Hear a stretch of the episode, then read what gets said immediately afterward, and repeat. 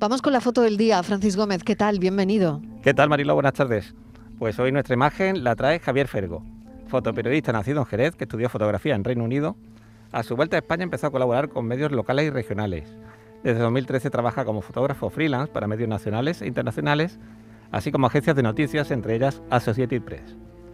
En los últimos años ha puesto el foco en los migrantes y refugiados. Esta es la foto que ha elegido hoy. La foto de hoy viene desde un tren un tren de mucha relevancia en la guerra ucraniana, ya que es el que conecta Polonia con Lviv Leópolis, la primera gran ciudad junto a la frontera polaca. Esta línea de tren es la que ha evacuado a, millones de personas y la que también está sirviendo de, de, vía de regreso de muchas de estas familias a sus hogares en Ucrania. ¿no? La foto eh, se publica hoy en el diario Liberación en Francia y está realizada por la fotoperiodista francesa Adrienne Suprenan. Fotoperiodistas que eligen su imagen del día. Hoy la foto desde un tren que espero que no se pierdan en nuestras redes sociales.